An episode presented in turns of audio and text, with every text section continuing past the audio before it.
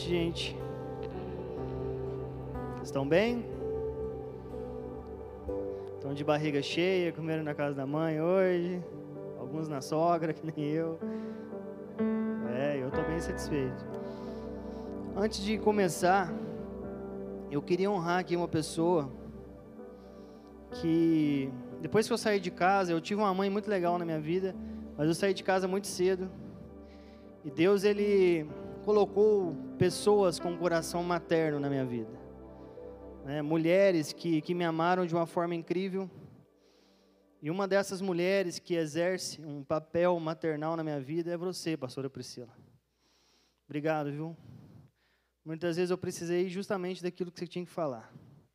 Você tem as palavras cirúrgicas, sabe? As palavras exatas, que entram bem profundo no coração e traz cura. Obrigado pela sua vida, viu? Obrigado pela pastora que você é. Aplauda Jesus pela vida da pastora Priscila.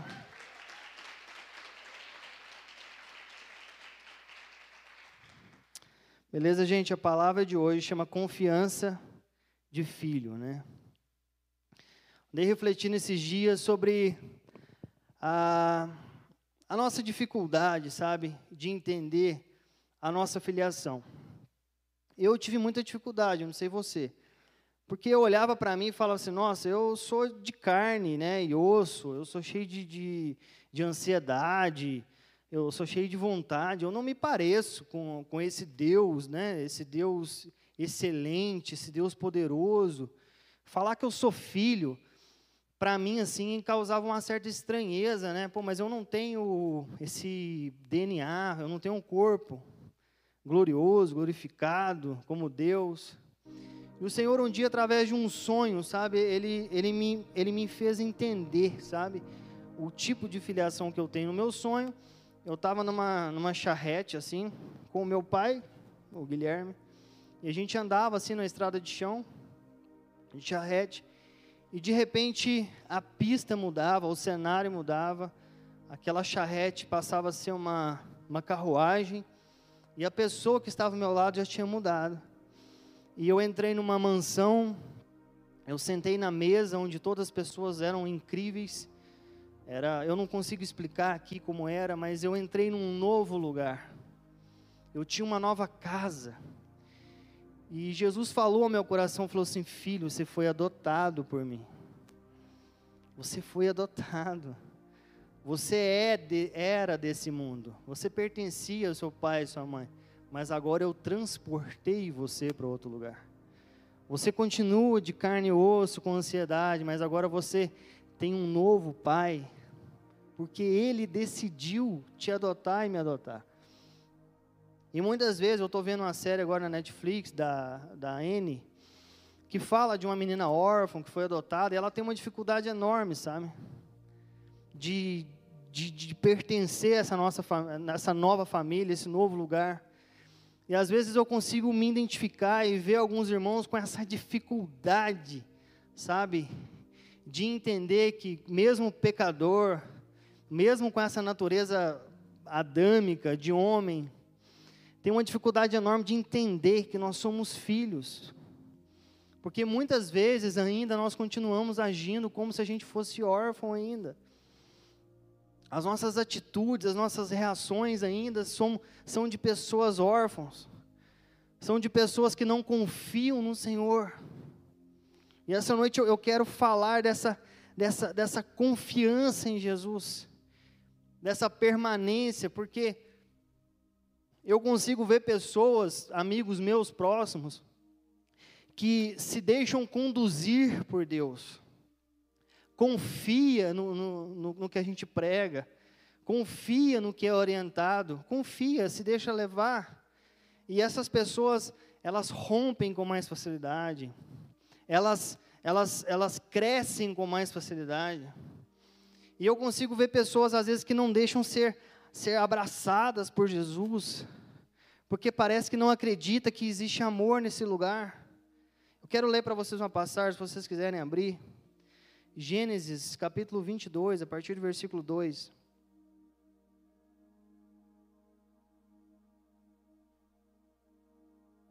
Gênesis, primeiro livro da Bíblia, capítulo 22, versículo 2.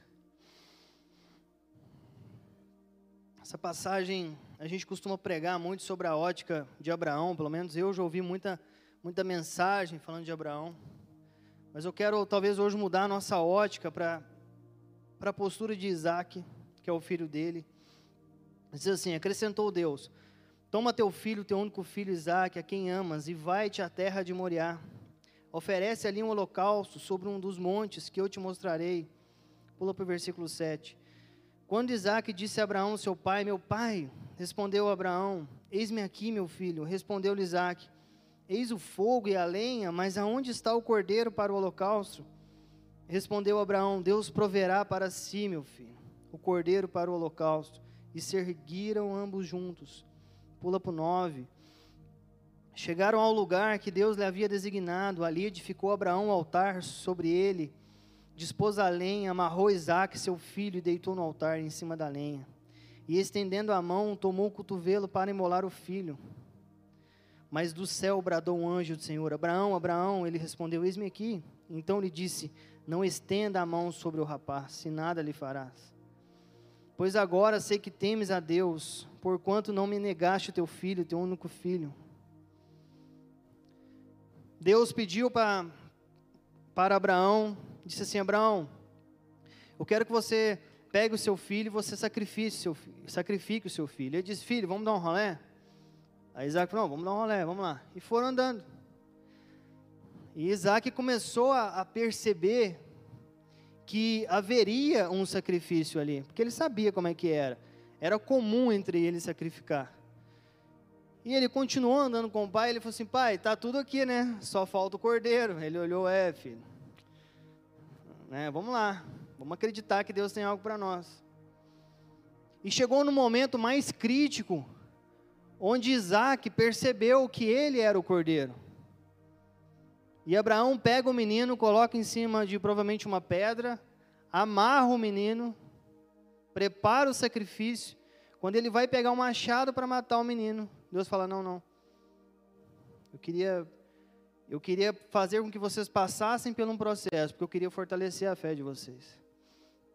Mas olha a fé e a confiança que Isaac teve em sua paternidade na terra, no seu pai, que representava a paternidade espiritual na vida dele.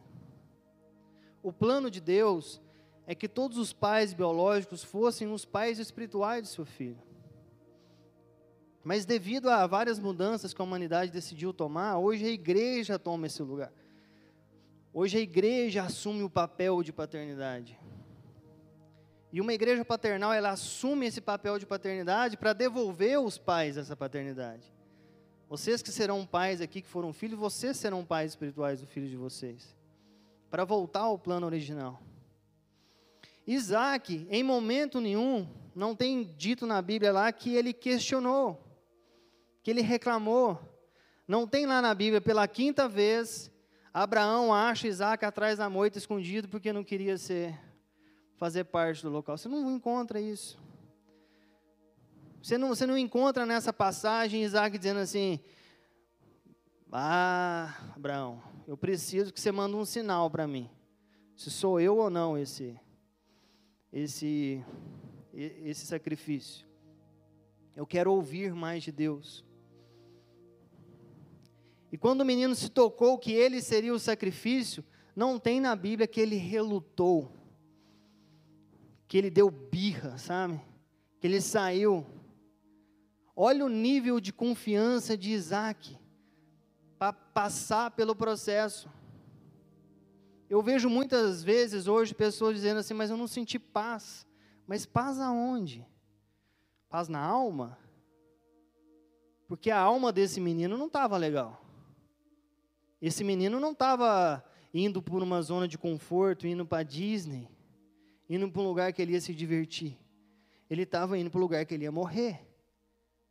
Eu tenho certeza que no coração desse menino havia aflição. Mas esse menino estava com a paz, a paz que excede todo entendimento. Aquele menino conseguiu enxergar no espírito que, mesmo visualmente, tudo sendo contra ele, ele entendeu no espírito que ele tinha que confiar no Pai. Porque aquela paz que excedia todo o entendimento fazia com que ele permanecesse. Jesus sabia que a gente não conseguiria produzir paz por nós mesmos. Ele falou assim: Eu vos deixo a minha paz, a minha paz eu vos dou. A gente só consegue adquirir essa paz que excede todo entendimento através do nosso espírito em contato com o Espírito de Deus. E ali é transmitida uma paz que excede o entendimento.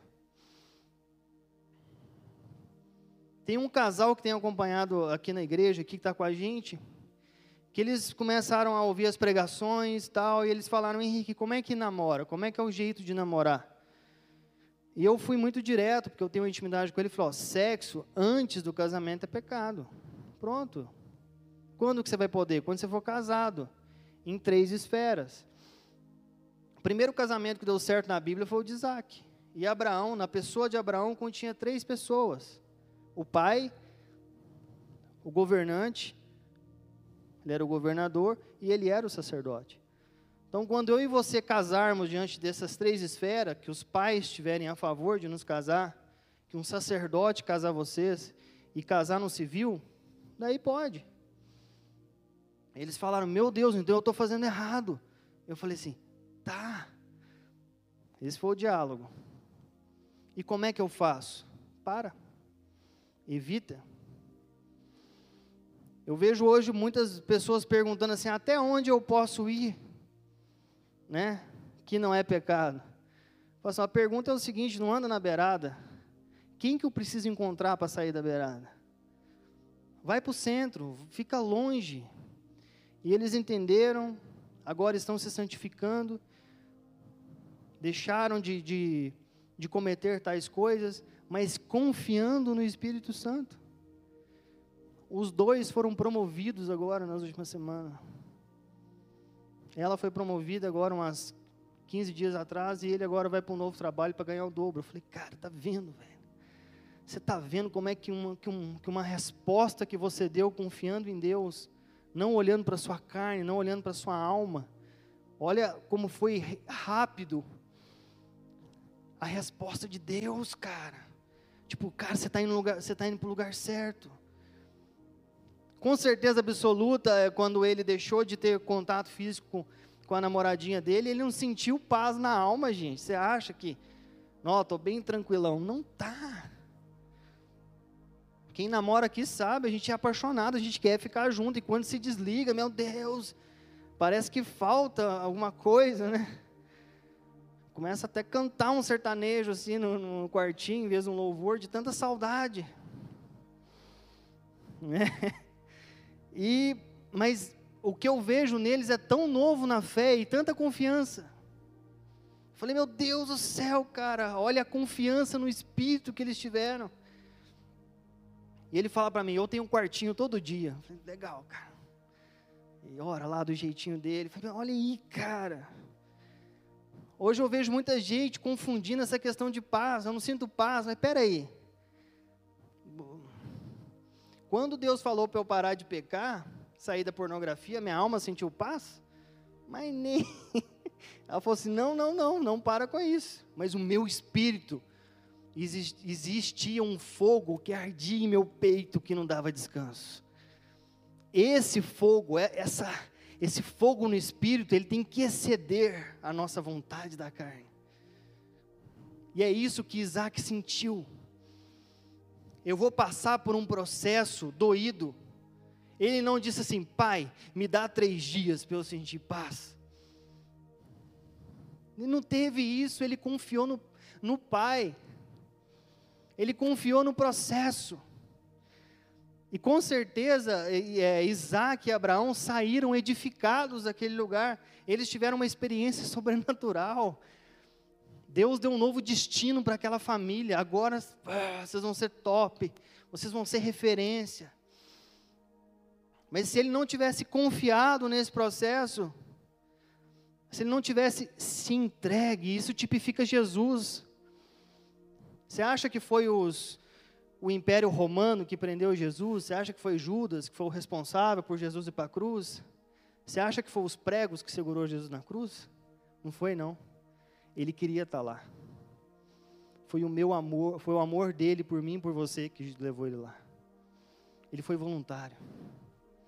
Ele passou pelo processo voluntariamente, sem reclamar. Ei. Se ele quisesse, ele tinha saído. Ele tinha ativado o poder ninja, assim, tuf, sumir. Vou para outro lugar. Ele se entregou. Isaac tipifica Jesus. A confiança na entrega.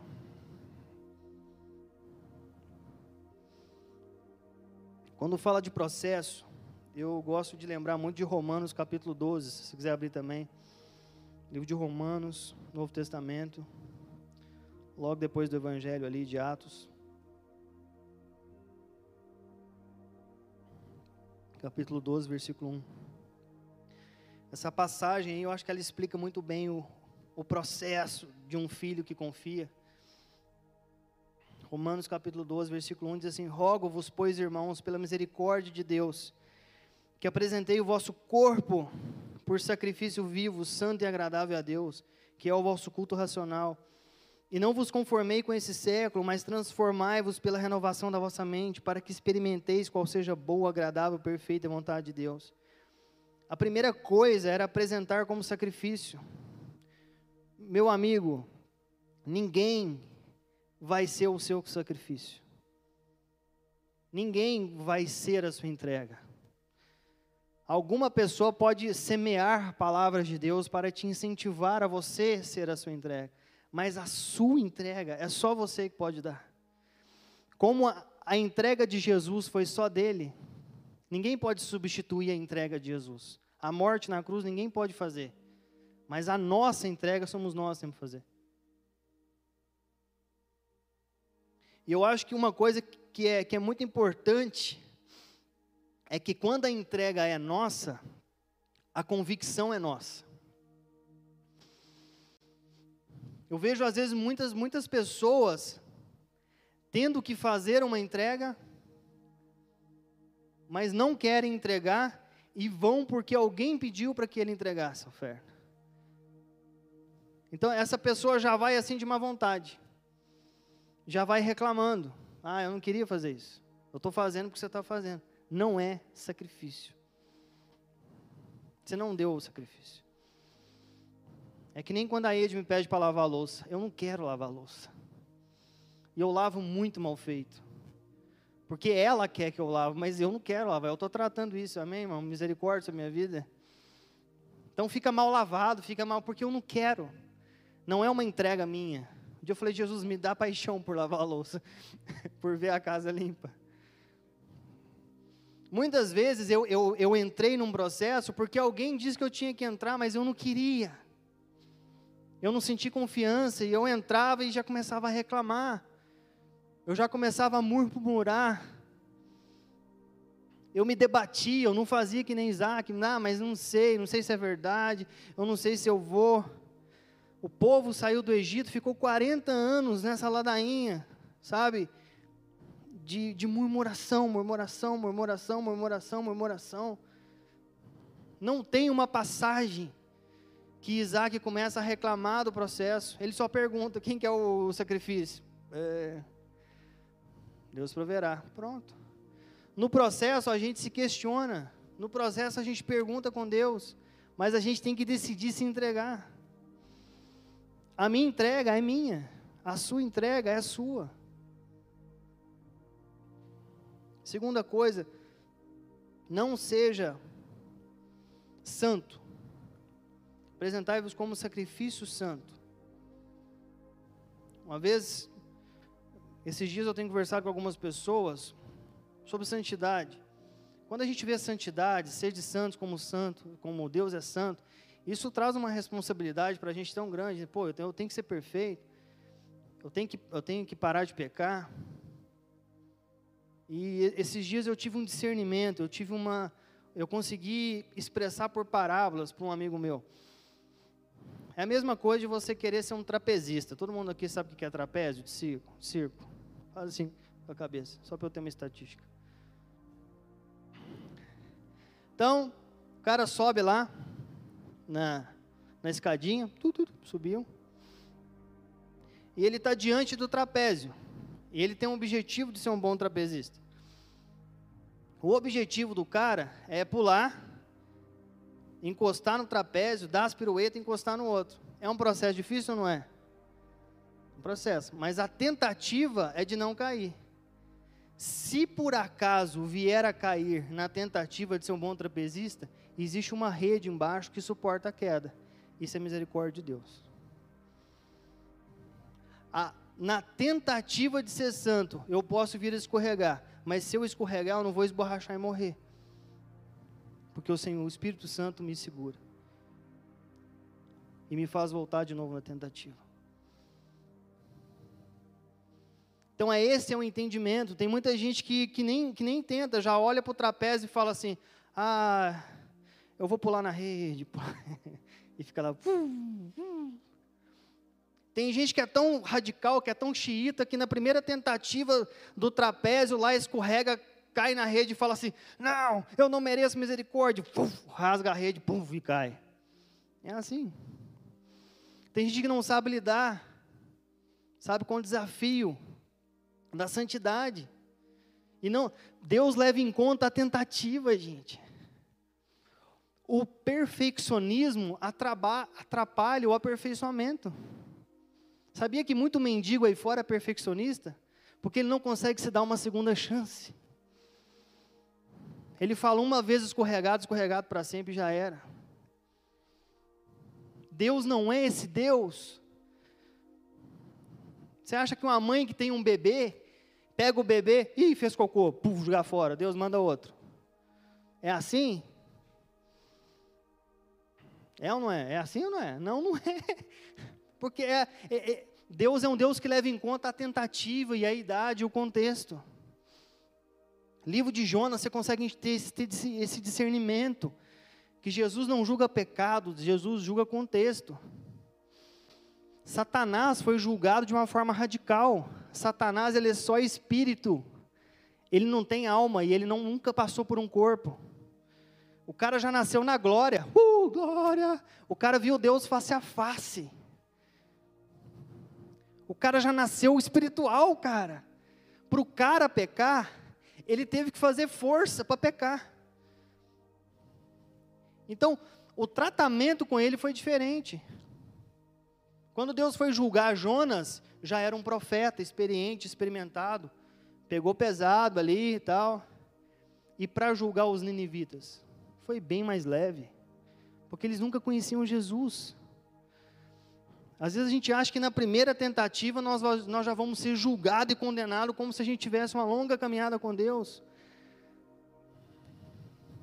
Existe em nós ter uma vontade de ser um bom trapezista, e tem que ter mesmo. Isso fala de temor, isso fala de adoração, como o Evandro falou aqui. Eu não quero cair do trapézio, eu vou fazer de tudo, mas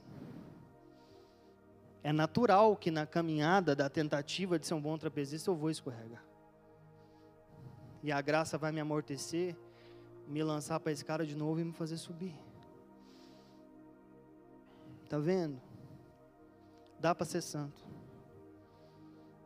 Basta querer. Basta você conseguir enxergar a misericórdia de Deus.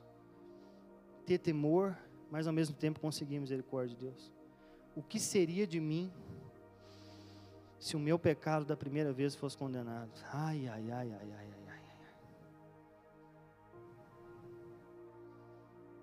O perfeccionista tem um, um grande dificuldade de entender uma frase: antes feito que perfeito. Ele nem tenta, mas compensação nunca é aperfeiçoado. A caminhada com Deus é uma rampa de aprendizado. Só. Conforme a sua resposta vai ser exponencial, conforme não. Os matemáticos entenderam. Não seja conformado. Eu sou, eu sou uma pessoa que eu, eu me considero é, introvertido, tímido.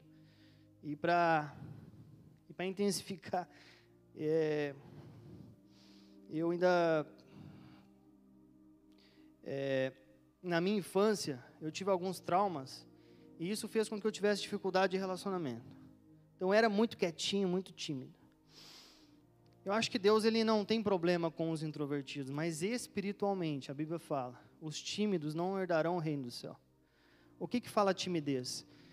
Eu não quero incomodar. Se conforma.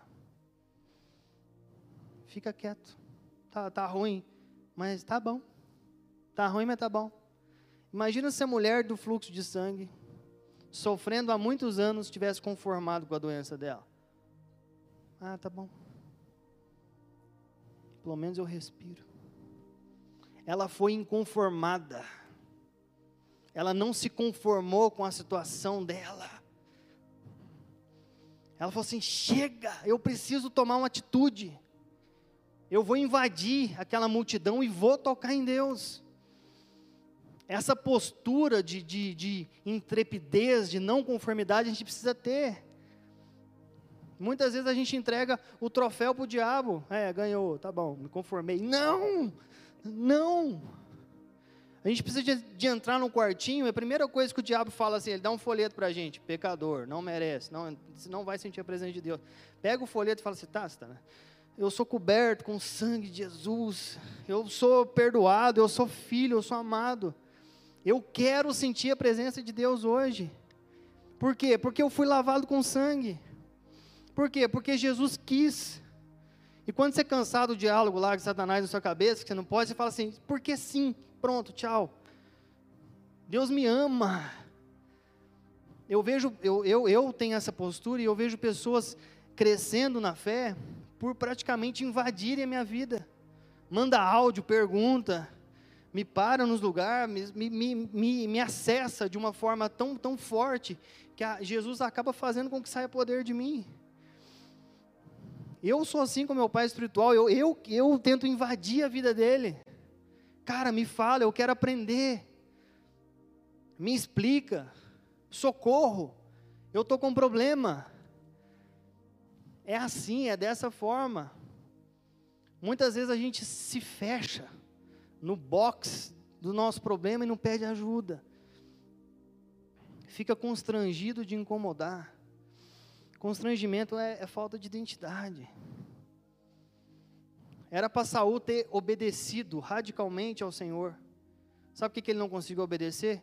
Porque ele ficou constrangido diante do povo. Ele falou assim: Samuel, não consegui fazer. O pessoal começou a me impressionar, me impressionar, me impressionar. Eu acabei cedendo. Meu Deus, cara. Às vezes, por constrangimento, por timidez, a gente não acessa. A gente não pede ajuda, não pede socorro, não abre o coração. Será que a gente vai esperar a nossa vida ter um BO tão forte que exploda tudo para a gente pedir ajuda?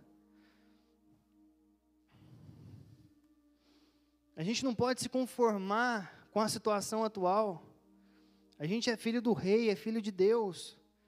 E essa inconformidade tem que nos levar até acesso a Deus, ao corpo, a uma ajuda. Me ajuda. Vocês estão entendendo?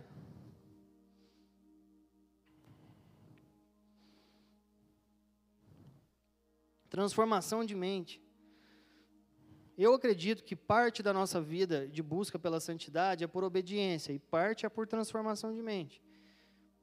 A transformação de mente ela não acontece de um dia para o outro. Quem dera se fosse, nossa, quem dera, cara. Mas talvez eu não ia aguentar, né? Mas imagina se Deus mudou tudo. Agora eu penso diferente. Não, eu vou por obediência. E uma vez eu sempre tinha um hábito de falar assim: ah, eu estou fazendo porque Deus mandou, eu estou fazendo porque. É legal fazer porque Deus mandou.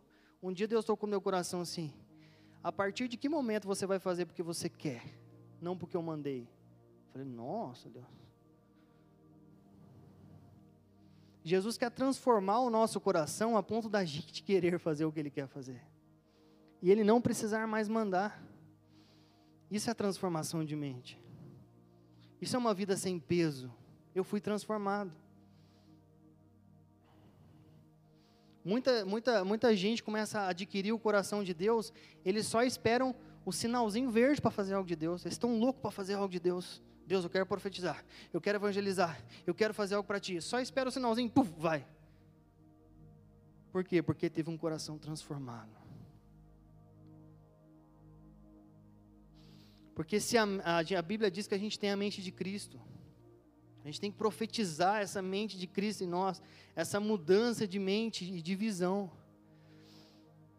A gente precisa escutar o coração de Deus e dizer assim: Deus, me mostra o seu coração, me faça ver como você vê, me faça enxergar, me faça ouvir. Eu quero ter o teu coração, Deus, porque eu quero agir por vontade própria, não somente por obediência. A gente vai por obediência, mas sempre orando e, clamando a Deus por transformação de mente. Quantas vezes eu clamei para Jesus: Jesus, eu estou resistindo ao pecado, eu não quero mais pecar, mas por favor me tira o gosto pelo pecado. Eu quero me anojar disso. Quantas vezes eu clamei e chorei no meu quarto por isso. Quantas vezes era tão difícil passar, sabe? Mas eu precisava ter uma renovação de mente. Porque quem tem uma renovação de mente sabe que o vale é um lugar que a gente vai passar e não vai ficar. Davi fala: eu vou se eu passar pelo vale das trevas, das sombras, da morte, me ajuda aí. É mais ou menos assim. O vale não é um lugar para a gente morar, habitar e ficar, é para a gente passar. Porque a mente, do, a mente do cristão, ela precisa ser renovada a tal ponto que fala assim, cara, processo é um lugar para eu passar. E mesmo que eu passar, eu não vou temer mal algum, porque Jesus me ama e o processo é para me aperfeiçoar. Se a pessoa não tem a mente renovada, ela vai achar que o vale é o lugar para ela habitar agora, que é uma condenação. Uma mente renovada faz a gente enxergar com a ótica de Deus sobre a nossa vida, faz a gente confiar no processo. Se você está no vale, é um lugar para você passar, não um lugar para você ficar a vida inteira. Também não é para evitar o vale, né? Evitei o vale. A gente evita o processo. Também nunca é renovado e restaurado na fé. Vocês estão entendendo? Jesus tem esse poder disponível para mim e para você, meu irmão. Jesus tem esse poder disponível de renovação de mente. A gente precisa crer. A gente precisa acessar Deus, a gente precisa ler Bíblia precisa ler a Bíblia de Jesus, eu te peço, me ensina o que está escrito aqui. Eu quero que essas palavras aqui saltem ao meu coração e penetrem. Ele tem esse poder. Para que a gente possa experimentar. Isaac experimentou. Quanta coisa que Deus tem para você, para você ter uma experiência. E não uma consciência de que é para você. Você já pensou que Deus quer tirar tudo que está na sua mente, de sonhos que Ele tem para você, e transformar em realidade, em experiência? Ai, meu Deus do céu, cara. É tão bom passar por experiência de Jesus na nossa vida. É tão bom contar um testemunho próprio, não é? Não sei você, mas eu amo isso. Por quê? Porque eu experimentei que Jesus é bom. Por quê? Porque foi comigo. Mas precisou ter uma entrega, precisou ter uma busca por uma santidade e precisou passar por uma renovação de mente. Quantas pessoas ganham na Mega Sena e perdem tudo? Por quê? Porque ganhou muito dinheiro, mas a mente não é renovada. Perde tudo. Muitas vezes, algumas coisas que Deus tem para nós, Ele não dá porque a nossa mente está com a mentalidade antiga ainda. A gente realmente precisa confiar no processo, precisa confiar na paternidade que Deus coloca para nós. Eu vou citar alguns tipos aqui de paternidade que não é muito comum, para que você possa identificar que não é algo como uma, uma forminha, sabe, para todo mundo. 1 Samuel 18, 3, 4, não precisa abrir. Jonas e Davi fizeram aliança, porque Jonatas amava como sua própria alma. Despojou-se Jonatas da capa que vestia e deu a Davi, como também a armadura, inclusive a, a espada, o arco e o cinto. Jonathan é um cara para mim que, que ele é muito incrível, sabe? O cara era filho do rei Saul. Então, por herança, ele ia ser o futuro rei, ele era o príncipe. Então, ele tinha direito sobre aquele cargo. Então, é, consequência natural das coisas era que ele fosse o próximo, próximo rei. Então, se ele fosse um cara almático, carnal, não de mente renovada, ele não ia fazer aliança nunca com alguém que fosse ameaça para ele. Entenda, reino de Deus não cabe competição. É um reino colaborativo. Jonatas entendeu no espírito que Davi ia ser o, pró, o próximo rei. E o que, que ele fez? Se colocou debaixo do cara. Eu não sei você, cara, mas é, o, o cara tem que ter um coração transformado demais. Porque se no nosso trabalho, muitas vezes tem uma, uma ameaça que alguém vai ocupar o nosso cargo, a gente já chuta para lá. Imagina, cara, eu estou abrindo mão do meu direito de ser rei para dar para outra pessoa que Jesus me falou. E eu vou me colocar debaixo dessa pessoa. Isso tipifica Jesus, sabe? Ele assumiu o lugar mais dificultoso para que o nosso reinado tivesse mais facilidade. Eu, quando eu, quando eu comecei a, a caminhar na fé, o meu primeiro pai espiritual era mais novo que eu, o Jeff. E eu tinha uma dificuldade enorme de me submeter àquele cara, porque ele era novo. Eu tinha na cabeça que ele era um gurizão. Mas no meu espírito, eu falei assim: eu preciso entender que esse cara vai ser boca de Deus na minha vida. Eu vou me colocar debaixo desse cara. Eu vou ser discipulado por ele, eu vou escutar ele. E ele cuidou de mim por um longo período. Depois eu vim aqui para Caxias do Sul. Hoje o Cláudio é um cara incrível, é o cara mais maduro que eu conheço. Deus é um cara que, para mim, é, é como se ele tivesse 60 anos de idade, de experiência. Todo mundo aqui admira o Cláudio, demais. Mas quando eu cheguei aqui, a impressão que eu tive do Cláudio foi de um gurizão. E de novo, mais novo que eu. Eu falei, mas que coisa, Jesus. Eu pensei, ah, meu pai espiritual aqui vai ser o pastor Ivo. Mas eu escolhi. A democracia tem acabado com a nossa mente.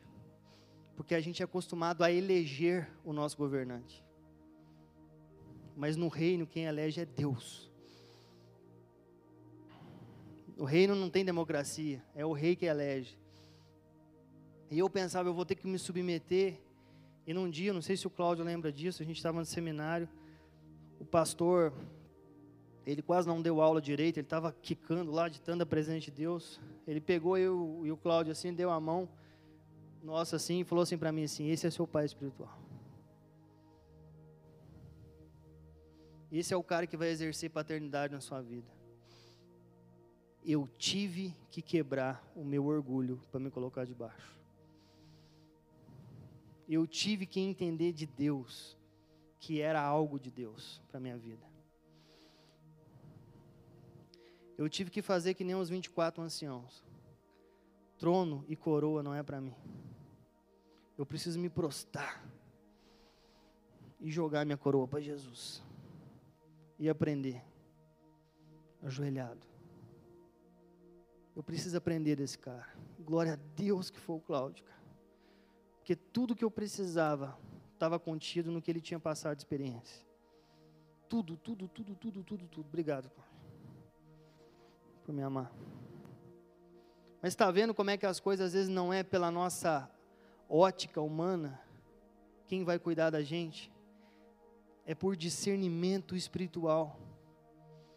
Naamã, ele era oficial do, do Império Sírio ele não tinha dificuldade de ouvir de autoridade. Ele não tinha dificuldade de receber uma ordem superior. Sabe quem que usou, quem foi boca de Deus na vida dele? Menininha, servo, gente pequena. Gente que na cabeça dele era menor do que ele. Deus, ao mesmo tempo que Ele fala para a nossa vida, Ele desobstrui uma área ferida. O povo saiu da Babilônia, está lá no livro de Ageu. O povo tinha problema com a autoridade, eles eram surrados, eles eram castigados pelas autoridades. Esse povo tinha problema com a autoridade. Sabe com quem que Deus falou através do profeta Ageu? Com os governantes. A última coisa que o povo queria ouvir, como boca de Deus, era de alguém superior a eles. Mas Deus quer curar. Deus quer converter o coração dos filhos para os pais e os pais para os filhos. Por homenagear aqui a, as mulheres, tem uma outra passagem, Ruth, capítulo 1. Já estou caminhando para o final. Só para fechar sobre Jonatas e Davi, é por discernimento espiritual. Não queira eleger o seu discipulador, deixa que Deus elege ele para você. Pode ser que muitas vezes é uma pessoa que tenha personalidade diferente da tua, mas Deus prepara alguém para te cuidar. Eu confiei no processo e Deus abasteceu a minha vida abundantemente. Ruth capítulo 1, versículo 6. Então se dispôs ela com suas noras e voltou da terra de Moabe Porquanto nessa ouviu que o Senhor se lembrara de seu povo, dando-lhe pão. Saiu, pois, ela com duas noras no lugar onde estivera, indo elas caminhando de volta para a terra de Judá. Judá era Belém de Judá. Belém significa terra do pão, Judá significa onde Deus é louvado. Aquela mulher, Noemi, pegou sua família e saiu da casa do pão, onde Jesus é louvado. O que, que parece para você esse lugar? presença de Deus, igreja, os irmãos. Saiu desse lugar para ir para Moab. Moab significa lugar de desejo. Toda vez que a gente sai da presença de Deus, toda vez que a gente sai de um lugar onde a gente é abastecido com o pão celestial, onde Deus é louvado, e se desloca para um lugar de desejo, acontece que nem aconteceu com a família de Noemi. Morreu um monte de gente. Morreu o marido, morreu o filho, e sobrou a nora. As duas noras. Aí aquela mulher falou assim, ela lembrou, parece, com a parábola do filho pródigo, Lucas 15, onde o filho começou a ter fome, onde o filho começou a sentir saudade do pai. Ela disse: Eu preciso voltar para Belém, eu preciso voltar para ajudar. Quando ela começou a voltar, já engatou, engatou uma discípula, Ruth eu quero ir com você. Sabe um discernimento espiritual para a nossa paternidade? Não importa o que a pessoa passou e o contexto dela, é para onde ela está indo. Sabe o que, que me faz colar numa paternidade espiritual na igreja? É para onde ela está indo. Os meus pastores, cada dia mais, eles saem do lugar de desejo e vão para o lugar onde tem pão, onde tem pão do céu. A nossa paternidade espiritual não tem que ser pautada pelo passado da pessoa, pelo que ela passou, pelo, pela vida dela. Para onde ela está indo, eu quero ir também. Ruth entendeu de Deus. E para os olhos naturais dela, ela pensava assim: vai ser ruim para mim, porque eu não vou me casar de novo. Eu vou ficar com a minha sogra. Eu vou perder, perder as oportunidades. Mas no espírito, eu quero seguir essa mulher, porque eu sei para onde ela está indo. E eu sei por que ela está indo. E eu quero ir junto. Mas lá na casa do pão vai ter um marido para você? Não sei. Eu confio na minha paternidade. Porque eu sei para onde ela está indo. A paternidade espiritual só, só vai dar destino para você no lugar que ela já foi. Então, é por discernimento espiritual de que Deus falou que é e para onde essa pessoa está indo. Só para encerrar, a palavra líder, para vocês terem ideia, é, essa palavra líder, ela vem do original anglo-saxônico, que a palavra original chama Ledan.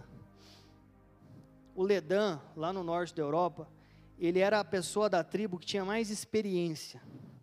Ele tinha ido para vários lugares. Ele tinha passado por várias rotas. Ele tinha experimentado um monte de lugar. E num dado momento, ele fazia para ele uma, uma oca, uma casa, onde agora ele era a pessoa mais disponível, mas agora ele dava acesso. Agora ele era acessível a quem queria. Ele dava destino, porque ele já tinha ido. Se você quer se transformar em alguém que quer discipular, quer cuidar de alguém, vá para lugares espirituais que ninguém nunca foi ainda. Passa um tempo no quartinho que ninguém nunca passou. Vença nas suas finanças o que você nunca ouviu falar que alguém venceu. Trilhe lugares. Trilhe caminhos espirituais. Vença. Porque um dia Deus vai te falar assim: agora eu quero que você fique à disposição dos pequeninos. Porque agora eu quero que você dê acesso. E quando você der acesso, ao mesmo tempo você vai dar destino, porque você já foi. Esse contexto, para mim, ele é muito forte do líder. Porque a gente tem uma ideia de que líder é, é algo que se parece com chefe, né? Mas olha, na própria essência da palavra tem algo muito forte. Jesus é o seu irmão mais velho, que trilhou todos os caminhos possíveis para você. E agora está sentado à disposição para te dizer onde é que você tem que andar ou não. Que coisa melhor que tenha antes de você tomar a decisão, você sentado lá de Jesus e Jesus, me fala para onde é que eu tenho que ir. Porque ele vai saber os lugares que você vai se machucar, os lugares que você não vai se machucar. A gente realmente precisa dessa igreja paternal, sabe? Dessa igreja que não se pareça com uma empresa, onde tem um chefe, onde os funcionários ficam competindo entre si, mas onde haja um coração de alguém mais velho que quer ensinar alguém mais novo e dar destino. Eu creio nessa igreja paternal. Eu vivo nessa igreja paternal. E eu desejo para você que você se torne essa igreja paternal. Amém? Só uma irmã aleluiada. Então feche os olhos, vamos orar um pouco. Ei, Senhor Jesus, eu oro, Deus, coloco diante de Ti a Tua igreja, Pai, o Teu povo. Deus, tira a nossa mentalidade de democracia, tira o nosso orgulho, Deus, de não querer se submeter e de não confiar em Ti. Nos ensina a ser como Isaac, Deus, que confiou no processo, que confiou no Pai. Deus, tira o nosso medo, tira aquilo que nos trava, tira a nossa desconfiança, Deus. Se há alguém aqui que tem alguma ferida no coração, cure Jesus. A Bíblia diz que nos últimos tempos o amor ia se esfriar, mas na pleroma não. Na pleroma existe um fogo cerrado em nosso peito que não nos dá descanso. Enquanto o amor do mundo está se esfriando, a pleroma vai se aquecer em nome de Jesus. Enquanto o mundo está se tornando cada vez mais distante por causa da pandemia, cada vez mais frio, cada vez mais competitivo, cada vez mais polarizado, a pleroma não. A pleroma não, Jesus. A pleroma não. A pleroma é uma igreja familiar. A pleroma é onde os pais abraçam os filhos e dão destino, Deus. A pleroma é lugar de filhos obedientes que confiam no Pai, Deus. Enquanto aí no mundo, Deus, existe coisas ruins de pais batendo nos filhos, espancando até a morte, Deus. E cada vez mais acontece casos assim de criança morrendo. A pleroma não. A pleroma não. A paternidade da pleroma vai gerar vida. A paternidade da pleroma vai gerar vida. A paternidade da pleroma vai vai torcer por, pelo nosso sucesso. A paternidade da pleroma não vai espancar e bater até a morte, vai abraçar até gerar vida. E xarabara soricanta labarava chúrias. Na pleroma não, na família da pleroma não. Na família da pleroma a igreja vai ser paternal. na família da Pleroma, vão ser famílias restauradas por Jesus. Na família, os filhos vão ser obedientes, ao mesmo tempo ousados na pleroma, a paternidade vai ser uma base, vai ser uma base que vai impulsionar, que vai dar destino. Era choricanta lamarabachúrias. Na pleroma não, Senhor. Na pleroma não, eu profetizo aqui na pleroma, Deus, uma igreja paternal, uma igreja que vai ter renovação de mente, Deus, uma igreja que busca a santidade, mas confia na misericórdia, Deus. Na pleroma, Deus, eu profetizo, Deus, uma igreja, Deus, que assim como Jonatas vai saber que não é uma competição e que é uma colaboração, Deus. E eu profetizo que a pleroma vai ter o mesmo coração de Jonas, Deus. Ei, muitas vezes, Deus, nesse lugar, querendo buscar coisas para a própria vida, Deus, vai abrir mão da própria vida para dar lugar para o Rei, Deus. E assim nós vamos ser essa igreja de uma adoração verdadeira, Deus, que vai dar sempre lugar para o Rei, sempre lugar para você, Jesus. Nós queremos colocar a nossa coroa na sua cabeça, Deus. Nós queremos dizer que você é o digno do trono, Deus. Essa é a nossa igreja, Deus. E assim como Ruth, Deus, confiou em sua sogra, Deus, porque ela sabia para onde estava indo, Deus. Eu confio no que o Senhor está fazendo aqui nessa casa, Deus, porque eu sei para onde a minha paternidade está indo. Eu sei a fome e a sede que a minha paternidade tem por ti, Deus. Eu confio em ti, Deus. Até muitas vezes eu posso, pra, na minha cabeça, pode parecer que eu estou perdendo, Deus, mas eu sei que no céu eu estou ganhando, Jesus. Erabachori canta lamarabassá.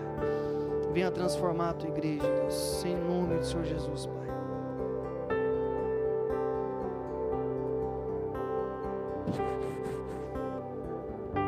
Meu Pai me ama e eu sou dele para sempre. Meu Pai me ama e eu sou dele para sempre.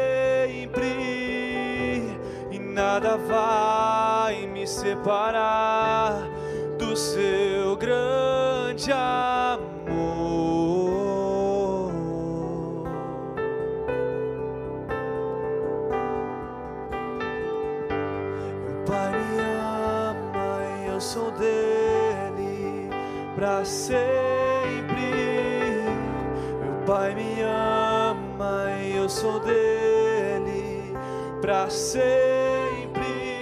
E nada vai me separar do seu grande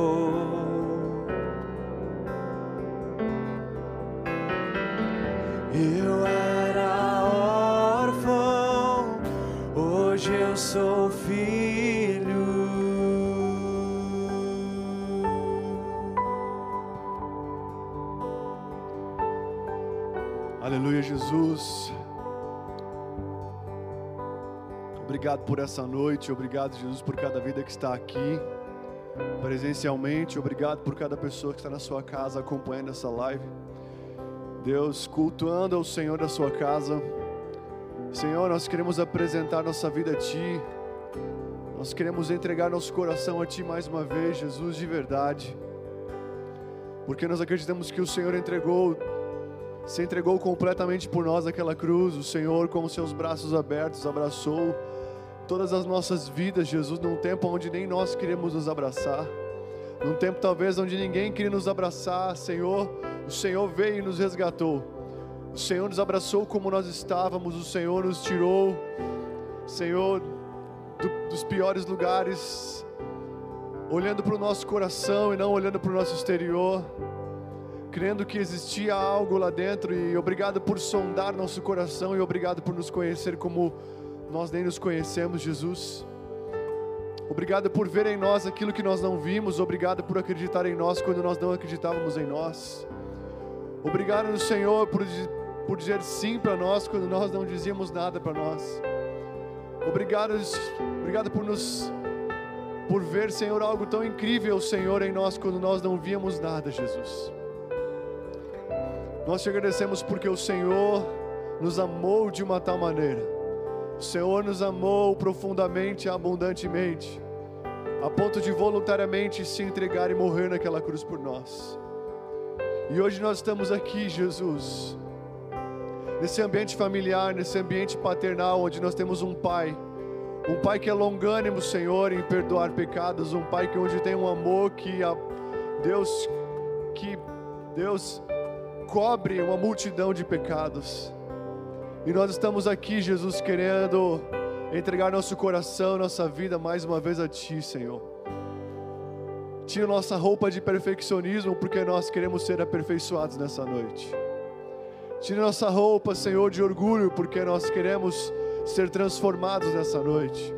Tira, Senhor, em nome de Jesus, todo impedimento na nossa alma, Senhor, que possa impedir a renovação que o Senhor tem em cada coração aqui, Jesus. Nós estamos aqui porque o Senhor não só talvez usou alguém para trazer aqui, não só porque nós vimos alguém vivendo um testemunho verdadeiro e decidimos vir até aqui. Estamos aqui porque o Senhor nos atraiu até esse lugar. Estamos aqui porque o Senhor Pai, Deus tem sido a última coisa, talvez para alguns. Depois de tantas tentativas em tantos lugares, graças a Deus chegou o grande dia, aonde nós estamos na melhor tentativa, que é o Senhor. Que é a melhor e a única tentativa, Senhor. O Senhor é o único que pode salvar e transformar nossas vidas. E nós queremos cear contigo nessa noite. Queremos, Senhor, comer do pão queremos tomar do cálice, queremos tomar, Deus, participar de uma nova aliança e deixar as velhas alianças, deixar a velha vida, deixar os velhos hábitos, deixar o velho homem, deixar as velhas vestes, deixar, Deus, tudo aquilo que nos impede de viver a Sua vontade. Nesse momento, vem falar conosco aquilo que o Senhor quer que nós venhamos a deixar. Vem, Senhor, falar com cada um aqui nessa noite, Jesus, convencendo nosso coração de todo pecado, de toda justiça e de todo juízo, Jesus. Vem com o teu espírito de uma forma gostosa, de uma forma falar coisas talvez que não serão gostosas de abandonar, mas que são necessárias. Vem Jesus com a voz paternal falar, filho, a partir de hoje isso precisa crescer em você, mas a partir de hoje eu vou podar isso. A partir de hoje, eu preciso que você faça isso. Ele acredita em você mais do que você acredita em você mesmo. Ele te ama e ele acredita em você. E ele sabe, e ele sabe, e ele sabe, e ele sabe que nele, que nele, todas as pessoas que estão aqui ouvindo essa noite são podem ser mais que vencedoras em Cristo Jesus. Vamos, estamos indo no vácuo da sua morte e no vácuo da sua vida. Sem Ele nada podemos fazer. Sem Ele nada podemos fazer e não temos para onde ir. Estamos aqui para ir, Senhor, na Sua sombra. Estamos aqui para entrar no esconderijo do Altíssimo e nos esconder na sombra do Onipotente. Envolve-nos com quem Tu és. Envolva-nos com quem tu és. Envolva-nos com quem tu és, Jesus. Tira toda a velha roupagem e coloca nessa noite uma veste nupcial, porque nós queremos cear contigo em o nome de Jesus. Vocês estão aqui comigo? Aleluia. Você pode aplaudir o Senhor nessa noite.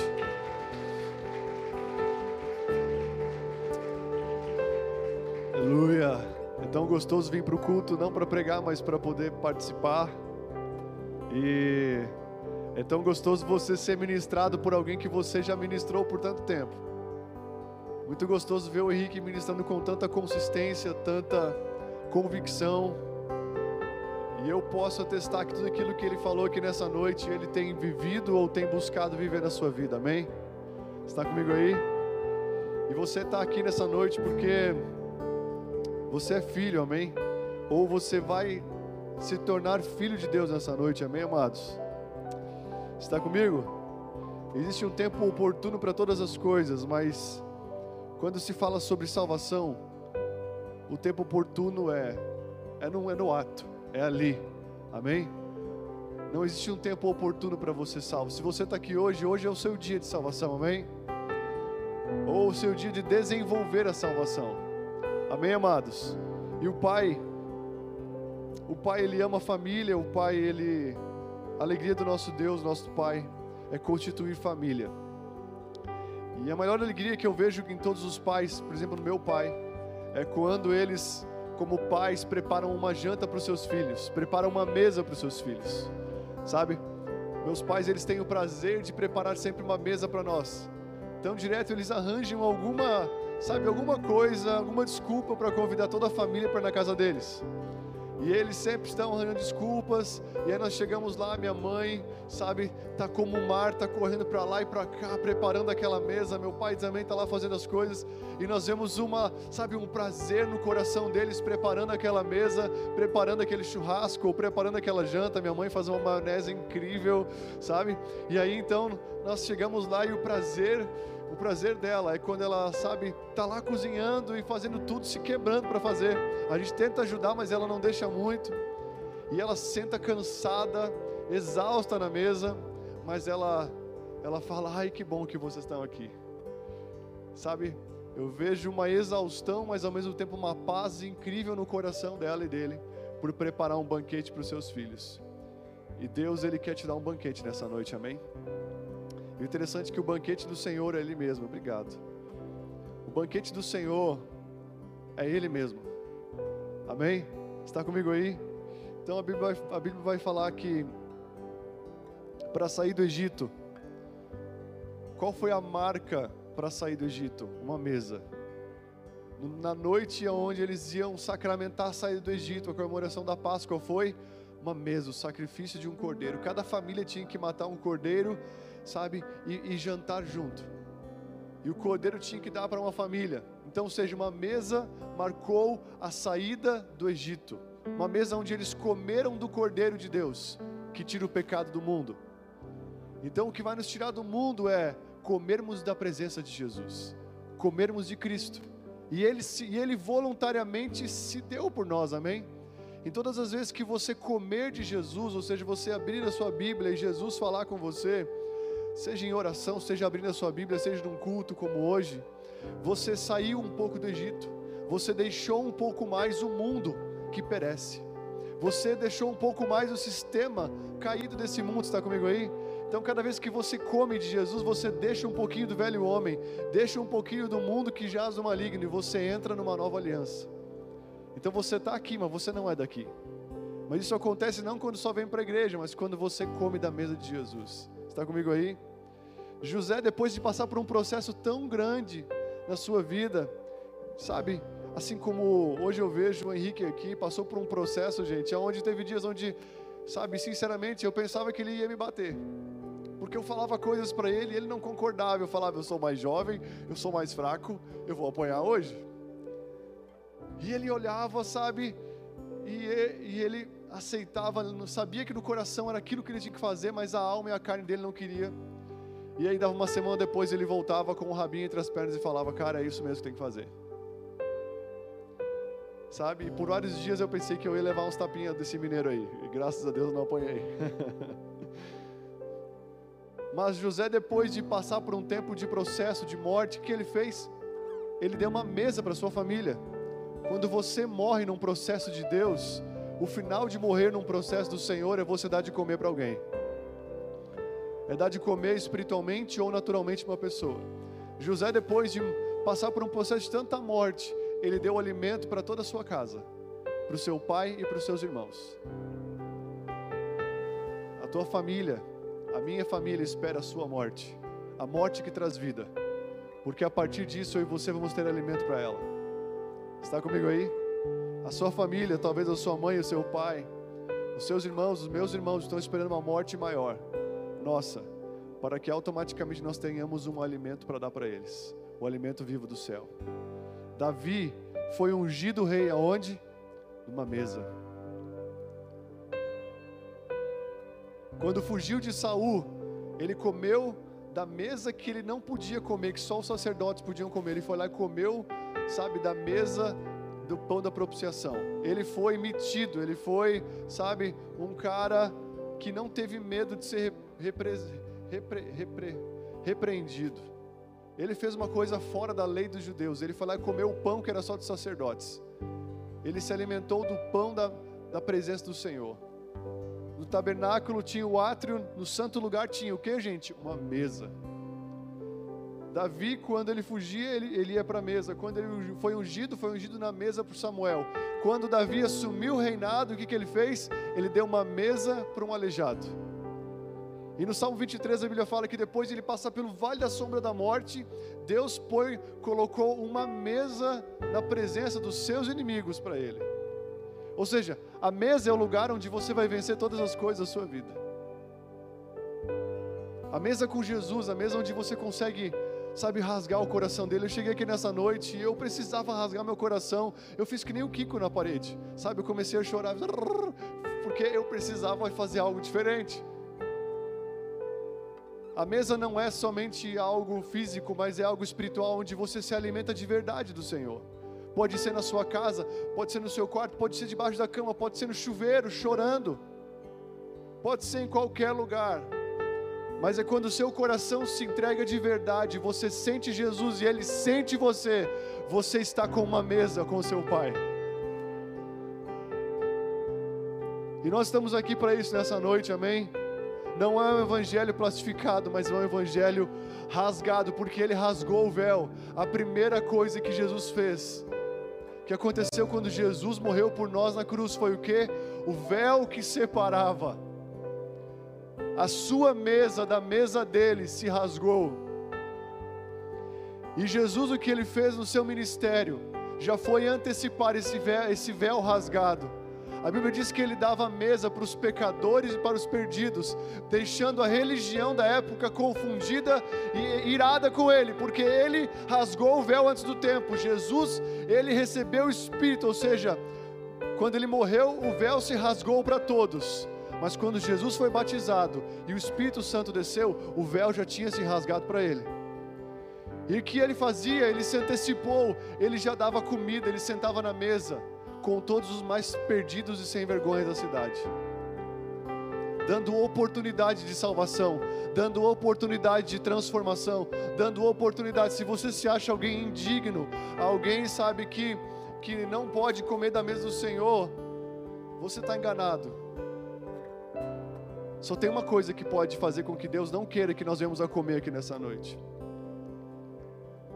Quando Ele ofereceu um banquete, ele convidou todo mundo e falou: Olha, Jesus conta essa parábola do banquete nupcial. E ele convidou todo mundo, ele ficou bravo. Como eu fiquei um pouco bravo quando cheguei na igreja hoje aqui. Falei: Poxa vida, muitas pessoas dão nome para vir para a igreja. Tinha fila de espera. E aí os bonitões dão nome e não vêm para o culto. E quem queria vir não pode vir. Eu fico muito irado com isso. Fico chateado com isso. E Jesus, ele ele chamou todos para o seu banquete. E um deu uma desculpa que tinha um trabalho para fazer, outro que tinha um sítio para cuidar, outro que tinha um casamento, sei lá, para desfrutar. E aí então ele falou: chama todo mundo, chama os perdidos, vai para os becos, chama todo mundo. E aí veio um monte de gente. E aí ele estava lá e ele caminhou entre os convidados e ele viu um convidado só com uma veste que não era veste nupcial, uma veste de casamento. E ele falou: O que você está fazendo aqui, cara? Você não está digno de estar aqui. Você não está com as vestes certas. Você não pode comer da ceia. Você não pode participar do banquete. Vestes na Bíblia fala sobre santidade. Fala sobre arrependimento.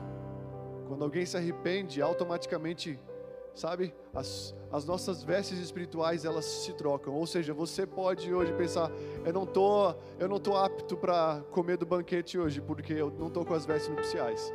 Mas se você se arrepender agora, de verdade no seu coração e falar, Jesus, eu quero entregar minha vida para Ti, eu me arrependo do, de quem eu tenho sido e eu quero ser diferente. E entenda, uma coisa é, uma coisa é você não ter a veste, não estar tá com as vestes próprias para o casamento. Outra coisa é você estar tá indo para um casamento com as vestes certas e você cair no lamaçal e sujar tudo. Eu acredito que por ter várias pessoas de becos, sabe, de vários lugares talvez, aonde não se tinha uma roupa tão adequada, talvez tinha várias pessoas naquele banquete com um terno todo rasgado.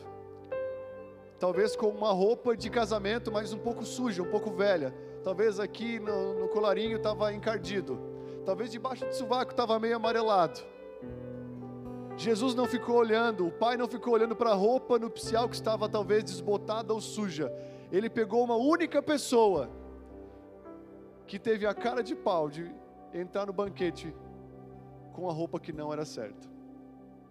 Ontem eu fui no casamento e fiz um casamento e é engraçado que as pessoas que mais chamam atenção são aquelas que não que estão com talvez uma, uma gravata destonada da, da camisa, um terno cinza e uma calça preta. Não, ele está com uma roupa de casamento. Por mais que possa ser, talvez não está combinando, ele está com a roupa apropriada. Mas ele é um pouco jeca, só isso. Tem muito jeca nessa noite aqui, né? Tô brincando, eu sou um jeca. Antes de vir para cá, a minha esposa falou: Essa roupa você vai para igreja? Hoje é ceia, né? Põe uma coisinha um pouco mais. Eu tava com um moletom do Pato Donalds. Ela falou: tira isso, não é a roupa adequada para ceia essa noite. Eu falei: tá, é verdade. E aí então ele. Eu acredito que tinha várias pessoas que estavam desenvolvendo sua salvação. Você hoje pode estar aqui com uma veste nupcial um pouco suja, só precisa ser limpa. E o lavandeiro que tira todo o pecado do mundo, ele está louco para limpar as nossas vestes. Está comigo aí? Então talvez tem pessoas aqui que acham que não estão com as vestes nupciais, mas estão. Talvez só está um pouco suja. Talvez é só a sua consciência, como aquele filho que saiu da casa do pai. E um dia saiu da casa do pai, sabe, perdeu toda a herança, vendeu tudo, rasgou tudo, dissipou tudo, voltou para casa com a mentalidade do quê? A mentalidade de alguém que não tinha mais vestes, alguém que não era mais filho. Ele falou: Vou voltar para casa e vou falar, pai, eu sou um servo me deixa no quarto do servo, na casa do servo, com a cama do servo, com a comida do servo. E quando ele chegou em casa, o pai falou: Filho, filho, filho. Três vezes, justamente para confirmar: Você estava morto, mas agora você reviveu. Talvez você está aqui e a única coisa que Deus quer fazer nessa noite é trazer uma consciência de quem você é. Porque a primeira coisa que Adão e Eva tiveram quando eles pecaram foi perder a consciência de quem eles eram, de quem Deus era. Pecado tem que ser tratado com seriedade, sabe por quê? Porque ele não te mata de fora para dentro, ele te mata de dentro para fora. Você perde a identidade de quem você é em Deus. Você se aproxima não mais como filho, mas como um servo. E Deus não quer você servindo a vida toda, Ele quer você abraçando e amando Ele a vida toda. Amém? Está comigo aí? Então eu queria que você ficasse de pé. Nós vamos cear agora. Nós vamos fazer duas coisas juntos e quero que você fique bem à vontade. Quando você vir pegar a sua ceia, o pessoal já vai trazer as caixinhas de oferta aqui. Você pode trazer a sua oferta e já pegar a sua ceia. Nós vamos cear juntos, amém? Amém, amados? É a sua noite, como nós cantamos aqui. O Pai nos adotou. O Espírito de adoção está aqui. O Senhor está louco para ter novos filhos. Jesus, ele foi, ele, ele é o primogênito de muitos irmãos. Ou seja, não é o primogênito de poucos irmãos, é de muitos irmãos. Ele quer que todos sejam salvos.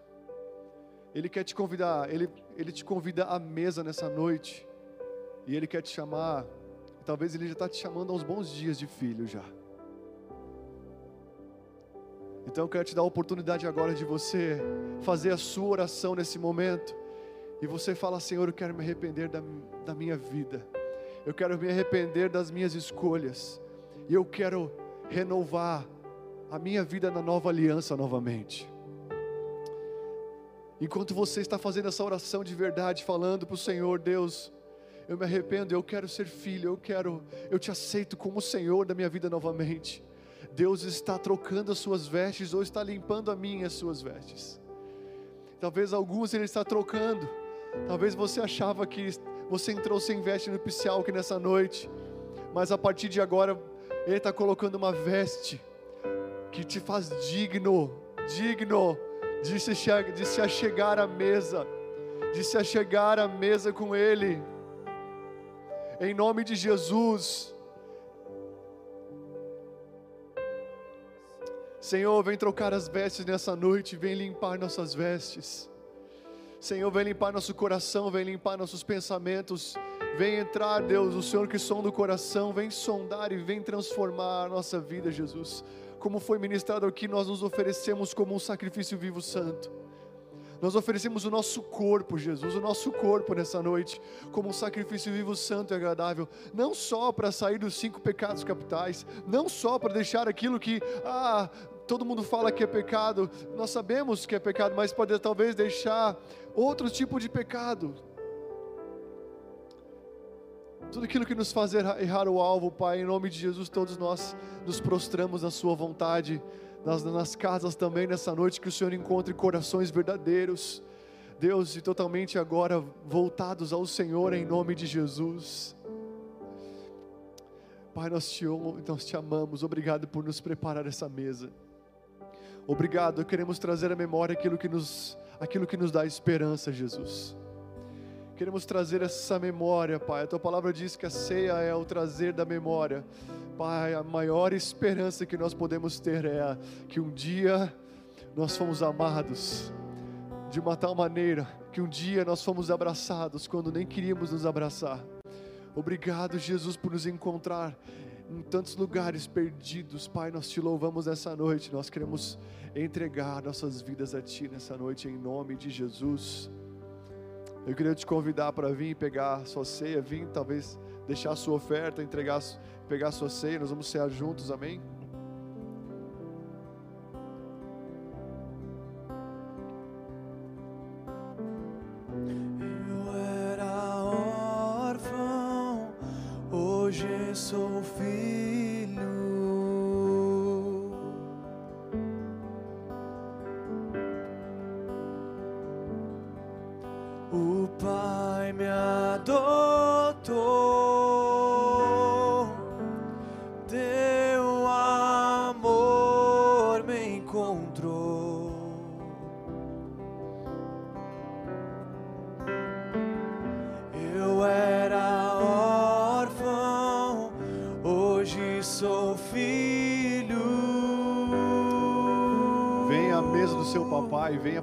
Seu papai, em nome de Jesus.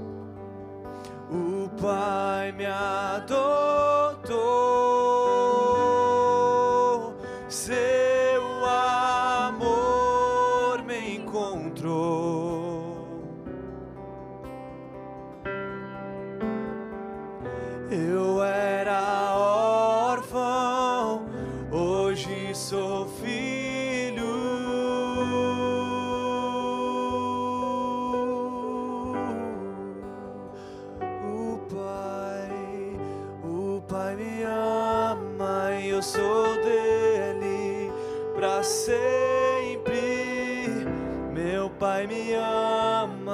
sou dele para sempre e nada vai me separar do seu grande amor.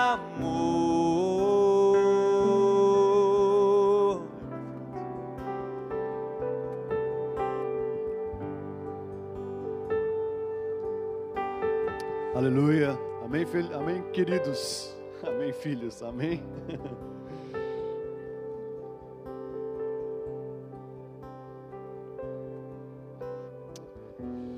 palavra diz assim: porque eu, eu recebi do Senhor e que eu também vos entreguei.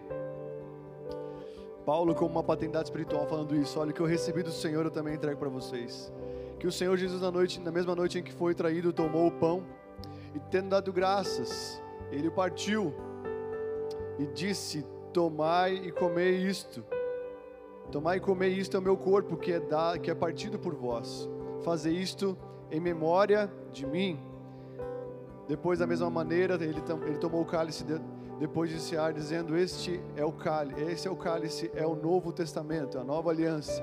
No meu sangue, faze isso todas as vezes que beberdes em memória de mim. Amém? Porque todas as vezes que comerdes e beberdes esse pão e esse cálice, proclamais a morte do Senhor até que ele venha. Portanto, qualquer que comer desse pão e beber desse cálice do Senhor indignamente, será culpado do próprio corpo e do sangue do Senhor. Examine-se o homem a si mesmo, e assim coma do pão e beba do cálice. Amém? Então ele fala: examine-se o homem. O que, que ele fala? Examine-se e, e, e só espera para outra ceia. Examine-se, fique sem comer nada e agora espera o mês seguinte, porque você está em pecado. Não! Ele fala: examine-se e coma. Amém? Dentro da palavra examine-se já está a palavra arrependa-se. Dentro da palavra examine-se já está nela, sabe? Olha, você tem uma oportunidade agora de ser diferente. Amém, amados? Todo mundo trocou de veste aí? Você está pronto para cear com seu pai? Pai, nós consagramos essa ceia. Pai, o Senhor deu graças. O Senhor agradeceu com alegria. Mesmo perto da sua morte, o Senhor agradeceu pelo pão e partiu ele. Obrigado por nos ensinar tantas coisas em duas ou três palavras. Obrigado, Senhor. Nós te agradecemos pela vida, nós te agradecemos por morrer por nós, nós te agradecemos pela roupa que estamos vestindo, nós te agradecemos pela comida, Senhor. Pai, eu te agradeço por cada mãe nesse dia, Pai, nesse dia tão especial, Dia das Mães. Pai, obrigado por cada batalhadora, cada intercessora, cada mulher que clamou pelos seus filhos e clama pela sua casa e sustenta a sua casa. Em nome de Jesus, obrigado por cada pessoa que está aqui. Nós te agradecemos por tudo, Jesus. Agradecemos até mesmo pelas dificuldades, porque elas têm nos aperfeiçoado abençoado do Senhor. Obrigado por todas as coisas, Pai. Nós estamos aqui porque queremos ser um contigo, queremos entrar em Ti e deixar que o Senhor entre e faça morada em nós. Pai, em nome de Jesus, e renovar a nossa aliança contigo nessa noite, porque eu sou do meu amado e Ele é meu. Você pode falar isso nessa noite? Eu sou do meu amado e Ele é meu. Eu sei que o Pai me ama e eu amo Ele em nome de Jesus.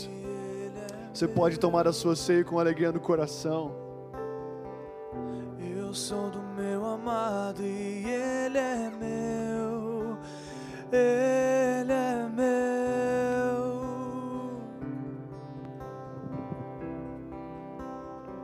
Aleluia. Eu sou Erga suas mãos, larga o seu copinho na sua cadeira. É Erga suas mãos agora solte para o Senhor nesse momento. Eu sou do meu amado e Ele é meu. Solte seu coração para Jesus Eu agora. Eu sou do meu amado e Ele é meu. Ele é meu. Aleluia. Vamos Jesus, lá, erga suas mãos mais alto que você puder. Rasga seu coração e diga isso para Ele. Eu sou do meu amado e Ele é meu. Eu sou do meu amado e ele é meu. Eu sou do meu amado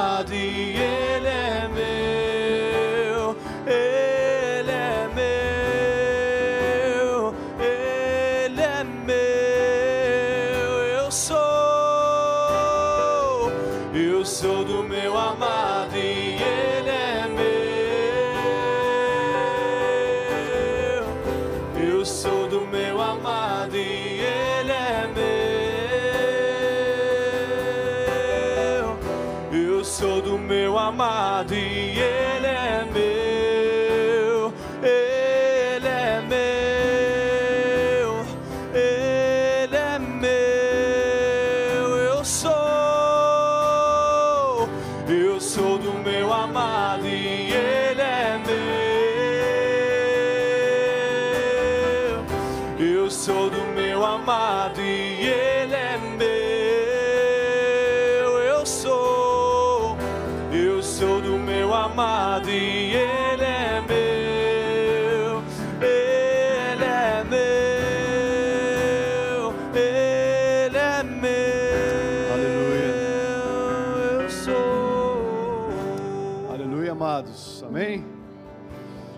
tenho uma boa notícia para falar para vocês. É, final de semana que vem nós teremos alguns amigos nossos aqui que Jesus nos presenteou. Amém? Então marca aí para domingo você estar com a gente de todo o coração. Amém? Alguns terão a oportunidade também de estar sábado conosco. Amém, amados? E sexta também, nós teremos um final de semana bem atípico, bem especial. E a, prepare seu coração que vai ser muito gostoso, amém? Esse casal top que vai aparecer aqui vai estar com a gente. Guilherme Lima e Larissa estarão ministrando nossos corações, amém? E, gente, eles são chapadinhos em Jesus e amam Jesus de todo o seu coração, fazem parte da nossa família espiritual. Eu creio que você vai ser poderosamente abençoado nesse final de semana, amém? Então prepare seu coração nesse dia dessa semana, renova sua mente para chegar aqui realmente para receber o que o Senhor tem para você. Amém? Deus abençoe você. Em nome de Jesus, estamos juntos. Ótima semana. Valeu, valeu.